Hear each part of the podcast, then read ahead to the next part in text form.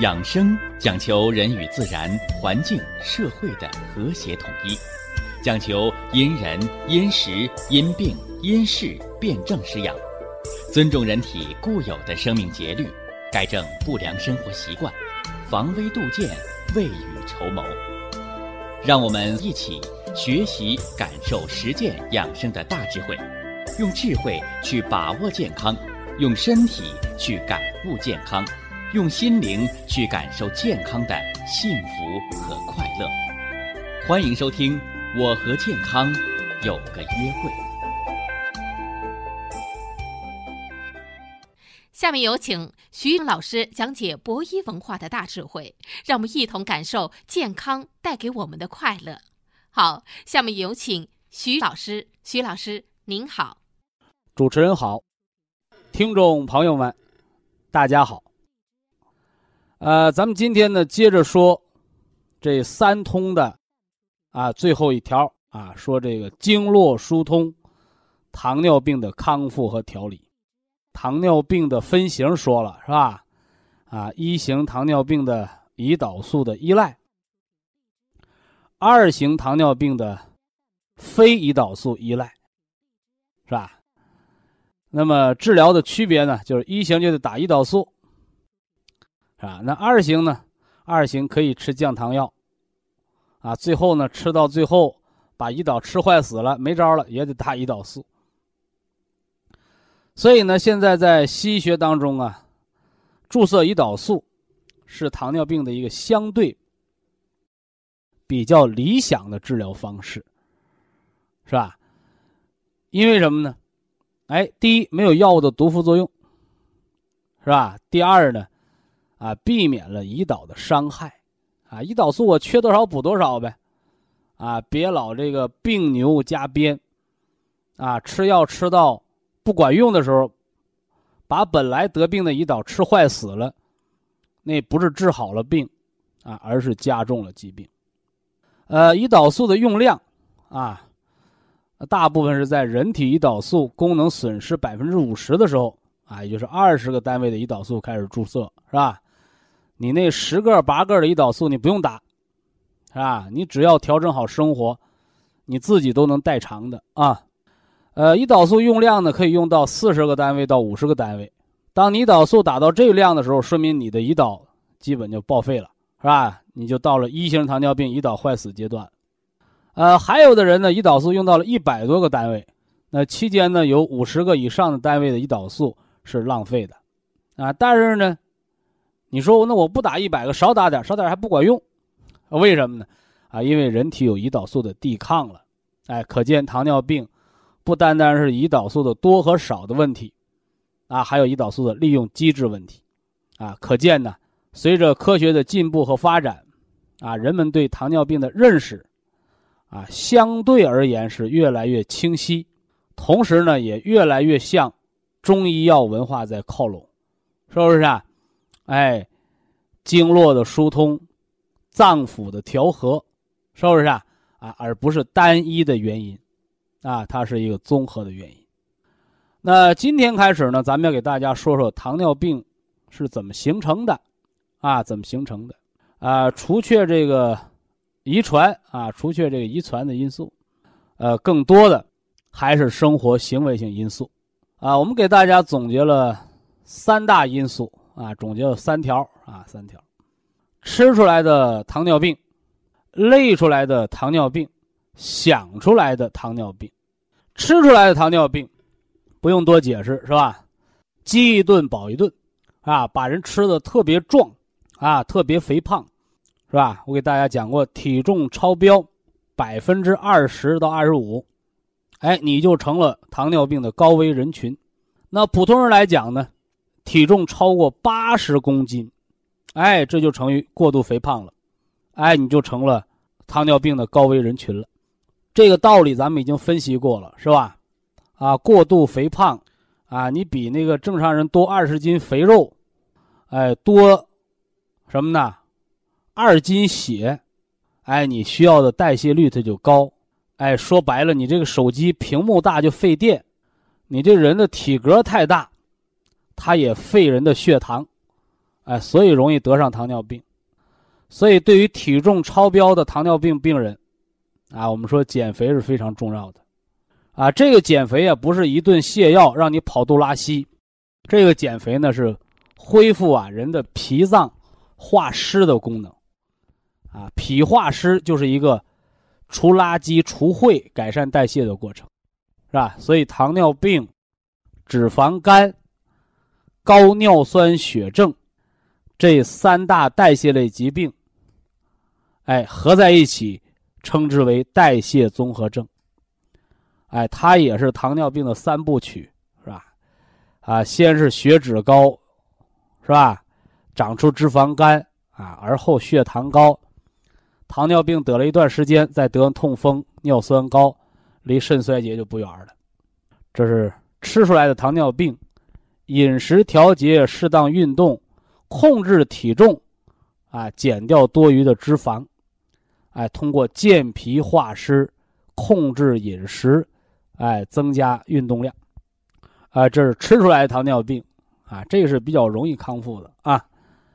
那么还有一类糖尿病呢，我们说叫累出来的，啊，这个大家伙不大容易理解啊，说怎么劳累还能得糖尿病啊？没错，啊，没错。你看那个体格胖的人，肥胖的人，我刚说了，你多了二十斤脂肪。是吧？你人胖，你那血呢又多了二斤啊。健康人是四升血八斤，你过度肥胖啊，你那就十斤血，对吧？五升啊，所以心脏的负担也大，人的代谢垃圾也多，消耗的血糖能量也高，所以你得糖尿病了。那说这人不胖，但是他特别的劳累，啊，每天干这个大体力的劳动。啊，天天累的这个这个头昏眼花的，是吧？过度劳累，这叫劳力。还有的人呢，啊，胳膊腿啊不怎么动，啊，光费脑筋，是吧？啊，那脑啊，大脑啊都赶上什么呢？十几台电脑的那个主板了，是吧？哎，他就处于非常烦劳的状态，叫劳神。啊，劳神，操心的事儿多，管的事儿多，担心的事儿还多。啊，真所谓，不当家不知柴米贵。哎，所以一般得糖尿病啊，这家里当家的人容易得啊。这就是劳力劳神啊，哎，中医再加上一个防劳，防劳是什么呢？哎，就是结婚太早，哎，这也会出现肾经的损害，啊，脾阳的伤害，哎，这是。劳累所导致的糖尿病，是吧？三劳啊，劳力、劳神啊，防劳，这叫累出来的糖尿病啊。所以累出来糖尿病怎么办？啊，你得注意休息，啊，你得注意休息。你说不行啊，啊，我一不干活，全家都饿死了，啊，那全家都饿死了，你活着，是不是？啊？你这个。病好了，你可以活着啊。反过来呢，啊，你多干那点活你多受那点累，啊，全家人还得饿死，啊，那你也病倒了，那不一样吗？啊，得不偿失啊。甚至好多人过度劳累，你赚那点钱不够医药费的，啊，说这点事儿要想明白啊。过度劳累造糖尿病，为什么？同样，你消耗的气血比较多。啊，就像我给大家讲的是，那个手机屏幕大的费电，那还有呢，这手机屏幕不大，是吧？你老不停的搁它听歌啊、看电影啊，你手机放在手里就不闲着，啊，人家能两天，电池能用两天，你可能几个小时就弄关机了，没电了，哎，所以也是也是消耗了人的元气和肾精啊，这是劳累造糖尿病。那么第三条呢？哎，就是想出来的糖尿病，啊，其实这个跟刚才说那个劳神比较相似，是吧？哎，就是思虑，啊，思虑过度，是吧？哎，这好多事情啊都想管，是吧？哎，但是呢，还没那能耐，对吧？啊，什么事都操心，是吧？所以这个大家一定要知道，人呢要量力而为。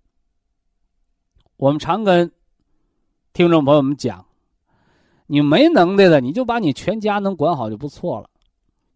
所以这第三条得糖尿病的就叫操心不要命，啊，操心不要命，是吧？那当然了，人呢，长时间久病体虚啊，久病体虚，啊，什么得中风的啊，得骨关节病的，啊，被这些病魔缠绕，久而久之。心情抑郁烦躁，啊，不能正确的面对疾病，啊，心里莫名苦恼，久而久之伤了脾，啊，人也会得糖尿病，啊，这是给大家列举了糖尿病生活当中常见的三条原因。总结起来叫吃出来的糖尿病，你就要控制饮食，啊，啊，劳累干活不要命得的糖尿病，哎，你就要适当的休息。那操心不要命得的糖尿病，啊，你就要量力而为，别瞎操闲心。哎，这叫啥？这叫改错，是吧？改了错，我们再通过补元气、调五脏，哎，才能实现你的血糖代谢平稳，是吧？血糖代谢平稳了，用西医来讲，血糖正常，你糖尿病就好了呗，对不对？哎。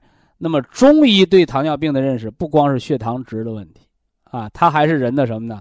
哎，肢体功能啊，是吧？气血亏虚啊，五脏平衡啊，啊，这些方面的问题啊，啊，包括我们说的叫是并发症的预防和康复，是吧？并发症的预防和康复，啊，其实什么是糖尿病的并发症啊？啊，西医叫微循环障碍，啊，啥叫微循环障碍啊？微循环不是动脉，也不是静脉啊。啊，微循环障碍就是末梢的小血管不通了，哎，就叫什么呢？气血不和，啊，所以为什么给那个微循环障碍的，我们给他吃这个冬虫夏草，吃这个虫草补肺呀？啊，因为只有气通了，你的那个外周的小血管那个淤血才能散开，是吧？就像科学家做过测试，是吧？这个人的心脏，大家伙啊。我下面说的这种数字，你认真听啊！人的心脏，健康人的心脏，它是多少呢？它的功率一点五瓦，所以我们的心脏啊是个节能灯泡，哎，但是就是我们这个心脏啊，这个一点五瓦的节能灯泡，却能把气血运到全身，啊，运到四肢百节，运到皮肤、手脚末梢，让人能吃饭、能走路、能唱歌、能跳舞。你说，可见人呐，他是天底下多么精密的这么个仪器，又节能又环保，一点五瓦，对不对？哎，反过来呢，你看科学家现在制造那个人工心脏，是吧？现在人工心脏，它还只能放在病人的身上维持生命。你说这个人换了人工心脏，你让他什么走路啊、吃饭呢、跳舞、唱歌，那做不到，就顶多让他喘气儿活着。而人工心脏它的耗电量是多少瓦呢？三十瓦，啊，三十瓦。那么你看，那人工人造的心脏就得三十瓦，人自己的原装的就需要一点五瓦，二十倍呀，是不是啊？哎，人自己心脏节能二十倍呀，所以这二十倍的能力靠谁？用一点五瓦的我们自己的心脏。就干活干到了那个什么呢？哎，能维持你生命的电动心脏，最起码得三十瓦，还只能是活着，对不对？你要想活蹦乱跳的，是不是得三百瓦呀？所以是二十倍、二百倍的能力靠谁？靠我们的五脏六腑的协调。哎，靠五脏六腑的协调。所以说，你不要认为，哎呀，我心脏病就是我心脏自己在跳，它跟我们肺对呼吸的调整，跟我们肝。对人全身肌肉骨骼肌的筋的调整，跟脾脏对血液成分的清理。以下是广告时间。博一堂温馨提示：保健品只能起到保健作用，辅助调养；保健品不能代替药物，药物不能当做保健品长期误服。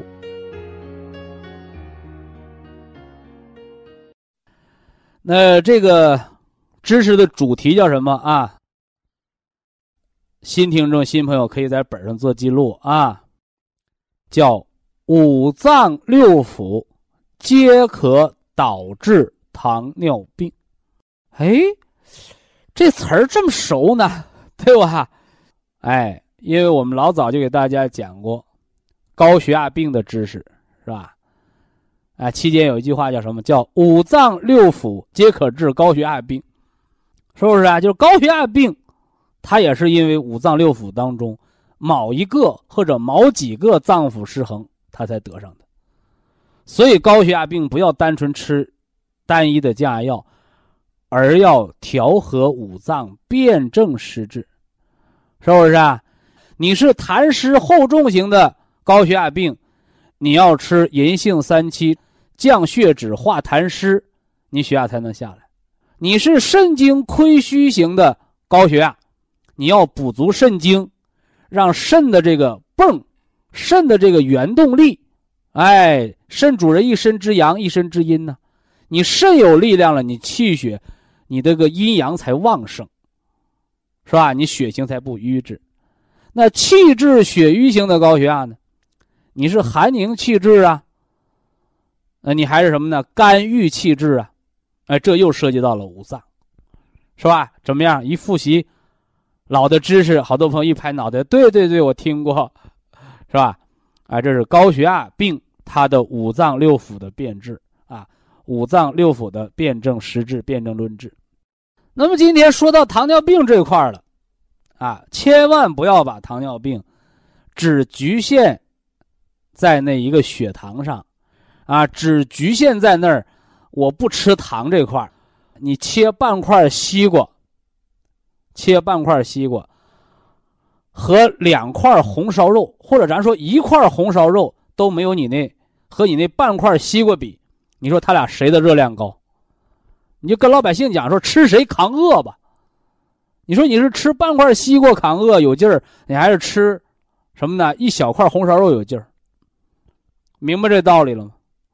所以糖尿病不是你吃什么甜的、吃什么糖的事儿，它是糖代谢紊乱了。所以糖尿病限制的不是糖，它限制的是你的总的热量的摄入。所以好多糖尿病患者说呢，我不吃糖，我天天吃肉。我告诉你，你照样高血糖、糖尿病并发症、酮症酸中毒。所以糖尿病不是限制你五谷杂粮，也不限制你水果蔬菜，它真正限制你的是什么？它真正限制你的是你吃多少饭，干多少活回过头来呢，你干多少活你吃多少饭，你消耗的能量少，你吃那么多堆出来的是垃圾，它不就是高血糖吗？这是饮食造糖尿病。那还有啊，你说我都饿了三天三夜了，把血糖饿高了，那你赖谁呀？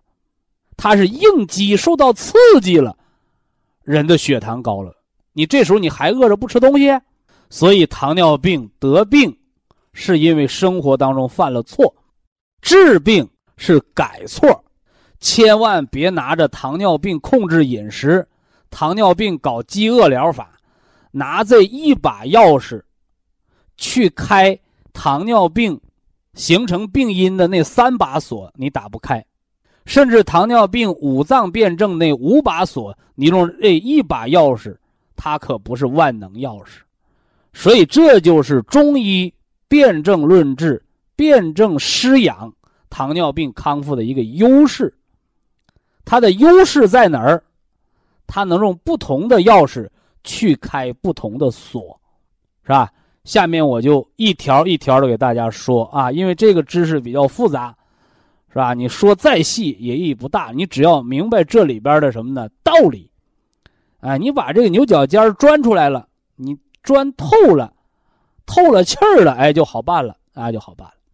五脏六腑啊，心肝脾肺肾，啊，心肝脾肺肾，心主血脉，又主人的神明，所以心火可以让人得糖尿病。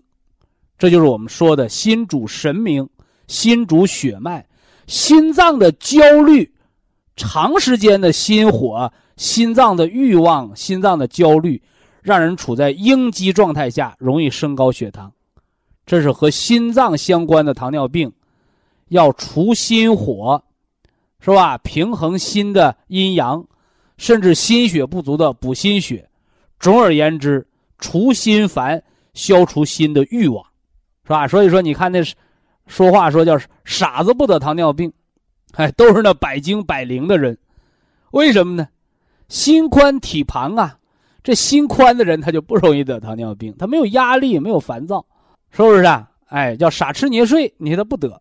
这是第一条啊，心脏造糖尿病，脾脏造糖尿病那就简单了，是吧？中医辩证，哎，一大半的糖尿病都在脾这儿，叫脾不化湿，脾脏不能化去过多的湿，你吃的太好，脾不化湿，是不是啊？或者忧思伤了脾，你啥也没吃，啊，还没有胃口，人瘦的皮包骨头，一测血糖也高，甚至这个人还老低血糖，你都是糖尿病。啊，传统意义只认高血糖糖尿病，而现代医学经常低血糖休克的人都是糖尿病，糖代谢紊乱嘛，哎，都是按糖代谢综合症来调的，按调脾的方案来调治的，哎，咱们要健脾，健脾的目的，一是化湿，二是把脾的淤结打开，脾瘀，人就出现了气结，气结了，血就打结化瘀了啊，这大家要明确。那么这是心脾，那肺呢？啊，肺脏和糖尿病没关系了吧？没关系，忧愁伤肺，老悲伤忧虑，它就伤肺，是不是啊？同样啊，悲忧伤肺的同时，哎，肺病了也就伤及脾，所以肺和脾之间的关系决定了什么呢？你的情绪影响你造糖尿病，那肾那儿呢就。不用多说了，是吧？劳累导致的糖尿病都是耗伤了肾精，啊，不是你把血糖累高了，是你过度劳累耗伤肾精，因为你劳累你消耗多呀，人为了来解除这个劳累，补足这个气血，所以就把血糖调的特别高，所以就得糖尿病了。就像那个破汽车啊，那汽车都快开到报废了，人家上个坡加油上去了，你那破汽车，你踩着油门冒着黑烟，你还不一定上去。所以，过度劳累的人就相当于冒着黑烟的破汽车，一个道理。糖尿病，那这个肝脏得糖尿病就是怒伤肝，啊，大怒伤肝。你看，大家只研究糖尿病的胰岛素了，那胰岛素，啊，胰岛素怎么着？它降糖，它把糖是不是还得化成糖原存在肝脏，对不对？你包括中医辩证很有趣啊，脾，脾不化湿得糖尿病，脾脏是五行属土。这水土流失，土为什么流失了？就是土里边没有了植物，没有了植被，没有了树木，对不对？所以啊，你看中医说肝硬化的知肝实脾，肝硬化的要防止聚脾，防止脾肿大，要吃人参归脾丸。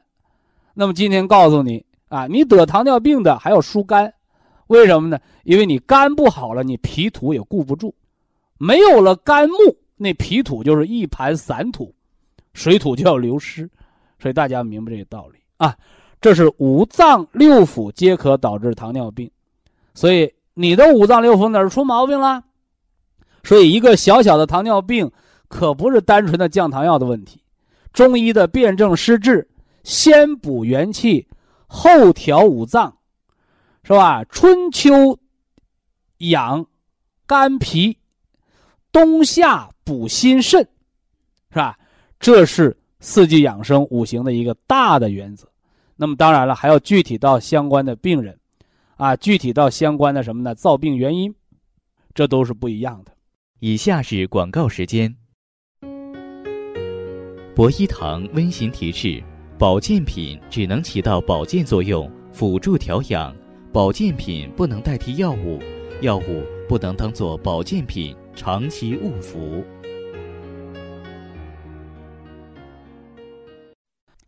呃，西医啊，在糖尿病的治疗上啊，呃，最早呢用的就是化学类的降糖药啊，化学类降糖药，也就是很多人认为吃药就是治病，但是呢，随着科学的进步，随着生命科学的发展，是吧？人们对生命啊认识越来越透彻了，啊，你的化学类降糖药是吃了降糖药血糖下来了，而大家一定要明确，不是药物在降糖。是药物促进人胰岛素的释放来降糖。我给他打了个比方，叫鞭打病牛。说这牛得病了，走路慢，你使劲拿鞭子捶吧捶吧它，这牛能快走两步。但是当这个病牛累死了，一个死牛趴在地上，你拿鞭子再捶它，它还能走吗？它还能快走吗？所以这就是化学类药物降血糖，所谓的治疗糖尿病的一个尴尬的境地。好多人常年服降糖药，而且老早呢就有人给灌输了说糖尿病终身服药，是吧？而事实证明糖尿病没办法终身服药，吃了十年、八年怎么着了？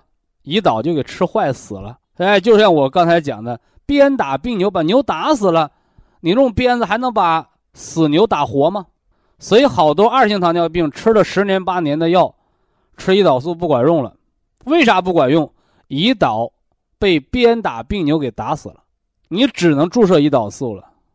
也就是说，把二型糖尿病的胰岛素分泌的不足，老用化学药物促进释放，促进释放，你不改变生活当中造病的错误，最后呢，胰岛坏死。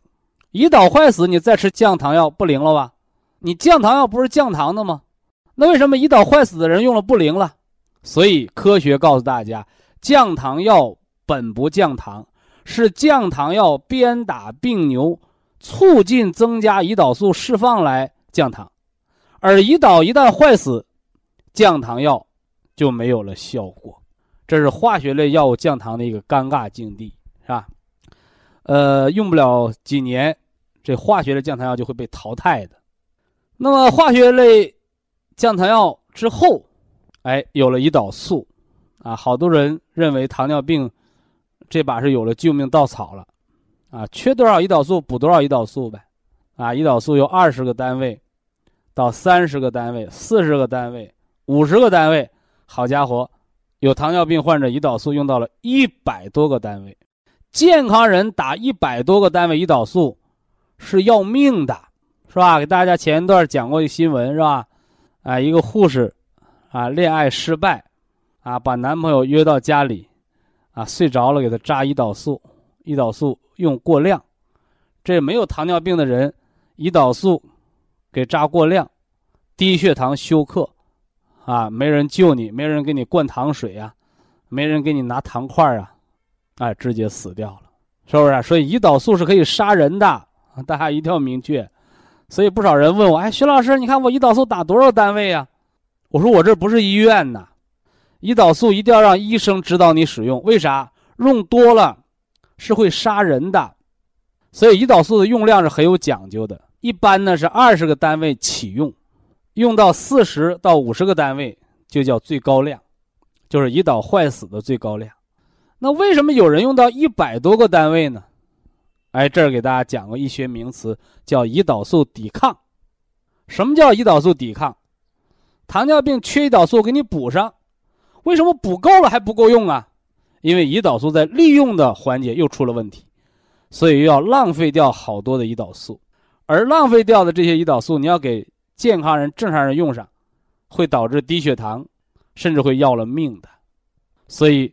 通过这个现象，也告诉大家，糖尿病不简单的只是胰岛素的缺乏，所以在咱们文化论坛上，给了大家一个更科学、更先进的结论，是吧？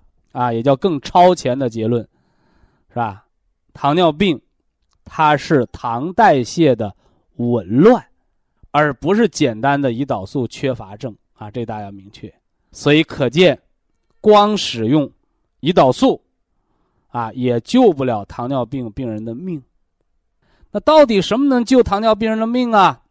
改错，是吧？大家注意，在我徐振邦的节目当中，频繁的在强调改错。我告诉大家，天底下没有什么疑难杂症，啊，因为再重的病，再难的病，都是得病的人自己造出来的。啊，我说的是慢性疾病啊，不包括那些意外损害。啊，大家仔细的咂摸咂摸这句话啊！天底下的慢性疾病，再重的病，再难的病，都是病人自己造出来的病。你把错误的生活方式当成习惯，是吧？习惯成自然，坏习惯自然成病，好习惯自然成就健康。所以我们常说呀，养生改错是天底下更好的药，是不是？哎，所以糖尿病在你胰岛素治疗失败、胰岛素抵抗的时候，甚至你胰岛素已经用到了四十个单位、五十个单位，用到了最大量的时候，我们在这儿提示你。啊，那可真是悬崖勒马啊！一定要改错，改掉你的错误生活行为方式，是吧？那么改掉错误的生活行为方式，你的行为受谁指挥呀？是不是啊？哎，你的饮食又归谁管呢？所以建立正确的生活观念，啊，遵循科学的养生的生活方式，这是尤为重要的。哎，这是糖尿病治疗的啊几个阶段吧，算是吧。单纯的西药治疗，啊，到胰岛素的治疗，是吧？啊，到了现代医学什么呢？哦，要改变生活方式，配合药物。原来糖尿病治疗叫药物治疗为主，生活配合为辅。而现在人们逐渐认识到了，糖尿病应该是生活配合为主。而药物胰岛素控制血糖为辅，啊，所以主次主次的颠倒，哎，谁占主要的，谁是主流，谁才是主要的病因所在，谁才是主要的矛盾所在，啊，所以希望更多的糖尿病的病友能明白这个道理啊，明白这个道理，啊，改错胜过灵丹妙药。啊，那么改错就是建立正确的什么呢？饮食规律是吧？起居有常啊，劳逸有度啊，情志呢调和。说着很简单是吧？呃，做起来却不那么容易。呃，一个好的习惯建立啊，呃，最少需要十五天的时间。啊，最少需要十五天的时间。一个习惯的完全建立呢，需要九十天，啊，需要九十天，啊，正好需要一个养生保健周期，是吧？用一年来算，需要一个季节呀，啊，需要一个季节，啊，所以养生啊是个慢工出细活的事儿，希望大家能够正确面对。那么在养生文化过程当中。那么我们不推崇糖尿病的药物治疗，啊，我们更注重糖尿病的经络的疏通和脏腑的营养啊，和脏腑的营养。那么我们今天呢，就重点的给大家说说，我们从保健、营养的角度啊，我们是如何运用营养食疗啊，如何的通过科学使用保健品来实现。糖尿病的经络疏通疗法，呃，糖尿病的成因，生活当中的成因我们讲过，那么它的脏腑成因呢？哎，脏腑成因呢？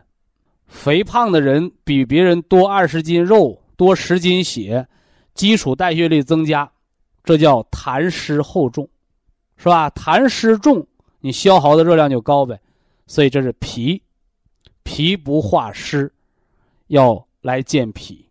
呃，过度劳累、劳力劳神伤了肾呢。久行伤了筋，过度劳累叫肝肾不足，啊，叫肝肾不足。所以肝肾亏了，你也会得上糖尿病。所以这是累出来的糖尿病，伤于肝肾，啊，伤于肝肾。那想出来的糖尿病呢？啊，过度忧虑啊。长时间焦虑、愤怒啊，忧思啊，啊，这主要伤了心神，啊，人处于应激状态，啊，长时间紧张啊，应激状态，是不是啊？哎，你你那血糖高，而这个血糖高，一不是吃出来的，二不是劳累，啊，它是什么呢？应激，长时间焦虑紧张，应激状态，哎，这跟心脏、心神的失养就有关，这是伤了心。啊，老悲观呢，啊，天天哭啊，啊，伤了肺啊，伤了肺。逢事往牛角尖里钻，啊，又伤了脾，是吧？再加上什么呢？活动量少，啊，脾湿健运，啊，为什么长时间从事体力劳动的人胃口好啊？啊，反过来老坐办公室的人吃什么都不香啊？脾主肉啊，啊，久坐伤肉，啊，思过思伤脾，这是心、脾、肺，啊，情志内伤，伤了。心脏、脾脏和肺脏，这是糖尿病的脏腑成因，是吧？那么从糖尿病的经络疏通、脏腑调和的基础来讲，是吧？在没病的状态是什么状态呢？是一个元气十足、五脏六腑全自动的状态。脾脏能化掉多余的湿，肝脏能主一身的调达和肌肉的什么呢？紧张和放松。肾脏能主人一身之阴和阳，又不上火又不怕冷。肾还主人一身的力量，是吧？腰为肾之府啊，腰转不能肾将脾矣，是不是？啊哎，那么肺主宣降。是吧？皮肤润泽，不枯干，不瘙痒，不过敏，这肺主皮毛。脾主肉，是吧？这一身肉很轻松，没有浮肿，没有湿疹，是吧？没有脂肪肝，啊，心主血脉，血脉调和，没有糖尿病的并发症，没有高血糖，没有低血糖，没有失眠，没有烦躁。所以元气十足，五脏六腑全自动。所以，糖尿病最基础、最早的调整就应该是元气，啊，喝氨基酸营养液，是吧？喝这个保元汤，啊，补充人的氨基酸营养液，哎，就是给我们的元气补足它的阴血。吃原花青素，啊，吃葡萄籽儿的提取物，啊，尤其是长白山野生葡萄籽儿，是不是啊？哎，它更有大山的灵气，啊，具备多种微量元素，是吧？以人补人补的是肾精和脑髓呀，对吧？而从原花青素清除体内自由基的角度来讲，把衰老的物质去掉，就是还人体一个年轻的状态，是吧？所以抗自由基，来抗除人体疲劳，来改善人的新陈代谢，所以呀。原花青素不是心脑血管病的药，却是心脑血管病的更好的一个食品，啊，一个保健的功能的食品。因为什么呢？因为它恢复的是人的自我的新陈代谢的排出垃圾的能力，是吧？你有自由基的时候，你长动脉硬化斑块；你有原花青素清除这些自由基的时候。你的斑块就可以自然化解，你就不容易形成小血栓，你的细胞啊，它的新陈代谢能力就恢复。所以这里是元气之阳所在，啊，希望大家明白。以下是广告时间。博一堂温馨提示：保健品只能起到保健作用，辅助调养，保健品不能代替药物，药物。不能当做保健品长期误服。经络疏通，是吧？糖尿病的脏腑调和康复之法的根本，根本是什么呢？根本是补足元气，元气十足。五脏六腑全自动，所以有人呢，特别是新的听众朋友，老是想问说，补元气到底管什么病啊？是吧？就人为什么会得病呢？啊，人得病就是人的平衡被破坏了，是吧？阴阳平衡破坏了，是吧？阴虚生内热，阳虚生外寒，这是阴阳的平衡。五行的平衡被破坏了，啊，什么是五行的平衡啊？啊，肝属木，主生；心属火，主发散，是吧？脾属土，主运化；肺脏五行属金，主收敛，是吧？呃，肾脏呢，五行属水，主封藏。所以五脏五行的金木水火土，就像是一年四季的大自然的生命的力量。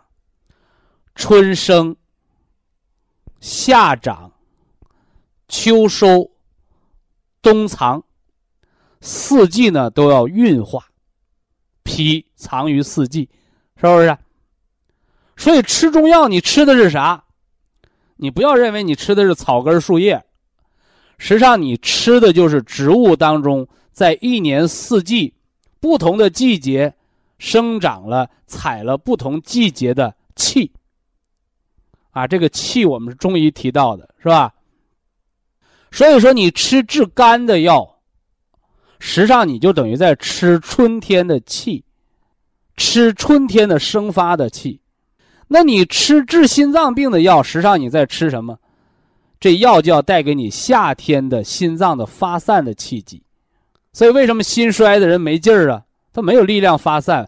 为什么心衰的人浮肿啊？对不对？哎，所以大家一定要知道，你吃的表面上是药，吃的是中药材这个物质，而实际上这蕴藏在物质当中的是它这个四季当中的能量。那么我们吃健脾的药，吃的是什么呢？吃的就是从开花到结果这个运化变化的力量。这个运化变化就是人吃猪肉能长人肉，长人肉还不长脂肪的力量，是吧？甚至把你体内的脂肪肝、血脂，把它运化掉，排出垃圾的力量。这个力量叫化，它是脾的力量。又是一年四季呢，都在变化的自然的力量。你的脾好，你就能有变化力量；你的脾脏不好，你就没有变化的力量，是吧？那么我们吃治肺脏的药，吃的是什么？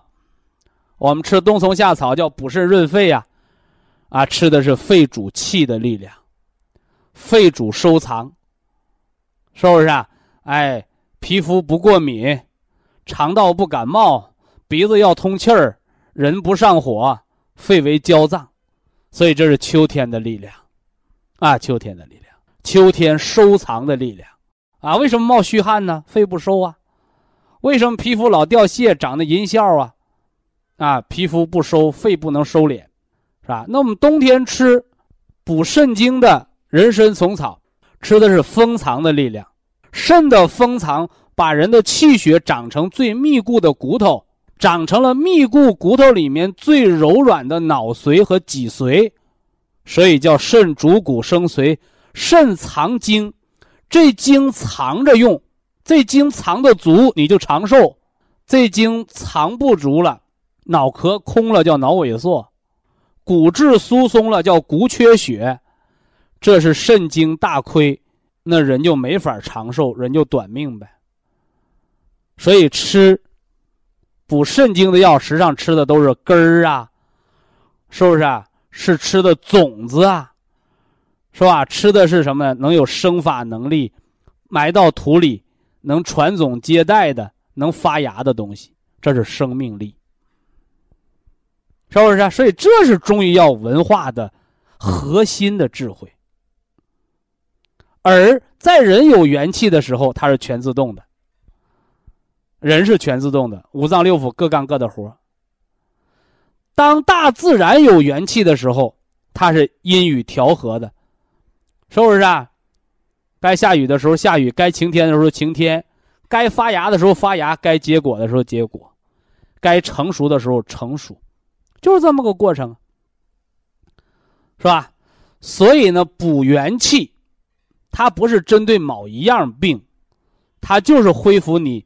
生命本能的全自动啊，所以补元气要喝这个氨基酸营养液，喝这个保元汤，是吧？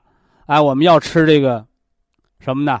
原花青素是吧？我元气不足，我容易疲劳，啊，平时不干活有点感觉疲劳，有点累了，做工作学习力不从心。好，我一天吃个六粒，早晨、中午、晚上各两粒，哎，吃了之后我感觉嗯，身体能应付这样的工作，那么你已经处于疾病的状态了，是吧？处于疾病的状态，已经不能正常工作，不是简单的感觉疲劳了，不能胜任你的工作了。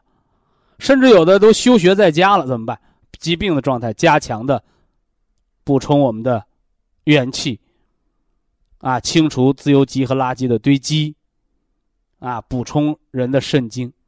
我们要吃到九粒，啊，吃到九粒叫以病而访。那么对于重病的人，像心梗的人，是吧？脑梗的，是吧？在医院动手术，回家调养的。是吧？包括什么呢？身体属于虚劳损伤、卧病在床的病人不能自理，我们要把这个原花青素，啊，以仁补仁，填固肾精，清除体内的自由基，补充你生命的元阳的力量。补元气不是治病，补元气就是让你恢复五脏六腑的滋养，恢复你生命本能。什么是生命的本能？就是你能吃，知道饿；能睡，能够阴阳调和；能够走，能够自理，能够活分，胳膊腿能气血充盈，这是人活着的标准啊！所以这是元气补充，大家要注意的，大家要注意的。那么在补充这个元气的时候，我还给大家加了两个佐料啊，是吧？哎，一个叫 Q 十啊，叫细胞活化酶。啊，有的人问我徐老师，Q 十补元气吗？Q 十不补元气。啊，就像你家炒菜，你说徐老师，我炒菜我不搁盐行不？我说行啊。你不搁盐，你要能吃肚子，你就那么吃。所以盐是干什么的？盐是来调元气的。所以盐吃多了得高血压，因为你元气火苗开的太大，你会提前完蛋的。那么不吃盐的人。身体健康的人相对吃的清淡，是不是啊？我喝青菜汤，我也感觉很有滋味，说明你元气很足。那老是不吃盐，麻烦了，你肾精调不起来，成白毛女了，对不对？所以这个 Q 十是干什么的？你不要认为，哎，我 Q 十我多吃呗，我吃十粒八粒没用。正常的养生就是一粒儿，疾病状态 Q 十两粒。细胞活化酶它就是个佐料，哎，它就是你身体细胞的一个润滑剂，增加人的活性。但是你没有元气的时候，你单吃 Q 十还是没有活性。你有了元气的时候，你加上这个 Q 十，哎，它就起到事半功倍。虽然只加了一粒两粒 Q 十，但是元气恢复，就像这菜里啊加了盐似的，有滋有味儿了。是不是？所以大家要明白这个道理啊。那么还有一个佐料叫硒，硒叫微量矿物元素。啊，硒叫微量矿物元素，它能促进排毒，啊，促进排毒，改善细胞环境，尤其是常年服药的人，那肝毒多的啊，硒主要是排毒。哎，这是微量元素的使用。另外呢，对于那个细胞突变的病人，那个硒的。大量应用，你看硒用，一个是一粒到两粒，叫日常补充；一个是九粒，啊，吃两年，吃两年到一年，这是给细胞环境恶化的人吃的，啊，这就是通过大量的矿物元素、硒微量元素的补充，来改善细胞环境，啊，这个在美国、在西方国家都是有大量的成功案例，所以硒在国外是药。哎，这中国呢，我们的有机硒、硒酵母加上微量元素，它是食品范畴。平常呢就一粒两粒但是你是高危人群，你的添加就要添加到九粒。啊，所以这是元气应用的一个基础。啊，糖尿病先补元气，是糖尿病综合康复之根。非常感谢徐正邦老师的精彩讲解。下面有请。打通热线的朋友，这位朋友您好。啊，邱老师吗？啊，您好。邱老师你好。嗯。我是山东济宁的，嗯，那个博医堂的用户。哦。嗯，我今年六十九岁。六十九岁。老，老伴儿七十三岁。俺，俺，俺两个人听了两年多的广播了吧？用，用，用产品喝保元汤，吃普参康。呃，秋实和这西老两口都在咱博医堂保健。啊，对，嗯，那个通过那个配股元气以后吧，哈，就吃的那个金色的颗粒和这黑色的颗粒调的脾和肾，嗯，俺两个人身体都大有好转。哦，大有好转。向徐老师报报喜。我就听听哪块好了，哪块转了。嗯，那个。嗯，我吧血压高吧哈，嗯，吃天麻胺肽吧，现在血压九十一百四了。哎呦，九十一百四是活一百岁的血压啊！嗯，哎呦，哎呦，那太九十一百四了，你那加药就能减少了啊。啊，我没吃降压药，我平时吧哈，没吃降压药，就单吃这安泰胶囊就九十一百四了。啊，就是我平时吧哈，相当的好了啊。嗯，我平时就是喝那个决明子水茶。嗯，你那个决明子水也不用喝了啊。啊，就是。决明子水喝多了，跑肚拉稀、黑肠病。哦，对对。因为它毕竟是清泻肝火的药，用多了也不好啊。哦哦，谢谢。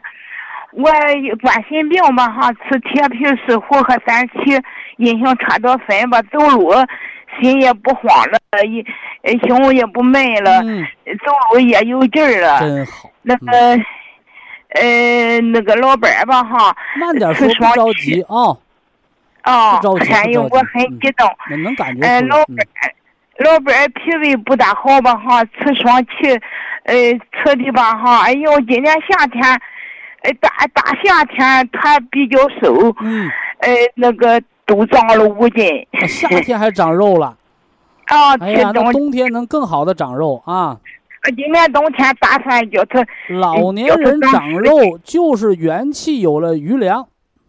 哦哦哎，嗯，那个徐徐老师，哎，我今天吧哈想，呃，咨询两个问题。您老问问题不客气啊。啊好，那个。呃，女女儿咳嗽吧哈，呃，有吃的金色的和这湿气吧哈，现在不咳嗽了，我挺高兴的。多大岁数的女儿啊？嗯，女儿今年三十五了。哦，那还蛮小的哈。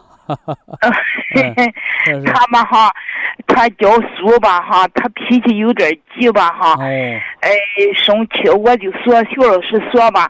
哎，那个脂肪肝的两大病因，一个是吃进油多，嗯，一个是生气。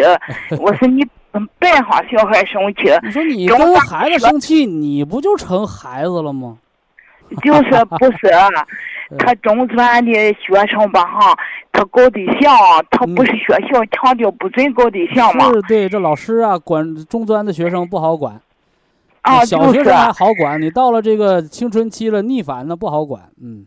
就是哎呦，从天就生气，我就说他，我说你听吃绿的，绿的管他生气的。啊，吃绿的，吃绿的。呃，我想着配上点黑的好不好？呃，我建议绿的配金的。啊，绿的配金的好好些。因为啥呢？生气呀，你多琢磨琢磨就不生气了。叫老百姓的话叫想开了。那这琢磨琢磨归谁琢磨？就归脾呗。哦，对。所以说春。这个这个秋冬时节，你给他吃绿的加金的，吃到下了大雪了，你给他吃金的加绿的啊，金的加那个那个黑的。啊，好好好，哎，这么吃就行哦。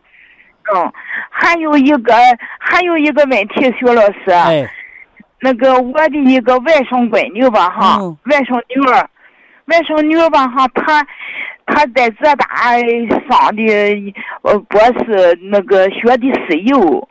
呃，学学的博士学学的什么？石油啊？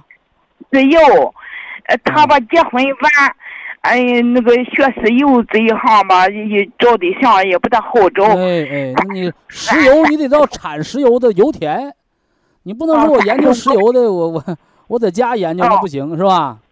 哦，你不像我这搞医疗的，我做家也能研究医疗。你到老了，你开个门诊也能搞搞医疗。那你没有油田的地方，你搞石油的，他就施展不开了呗。对他这不找对象也烦哈，三十五了才结婚，嗯，这今年三十六了，一年多也没怀孕，他妈急的了着啥急？结婚一年着啥急？怀孕不着急。嗯，那个他他想着明年春天要娃娃。不是你想哪天要哪天要，这一年 三百六十五天，这一男一女啊，你就天天搁一起。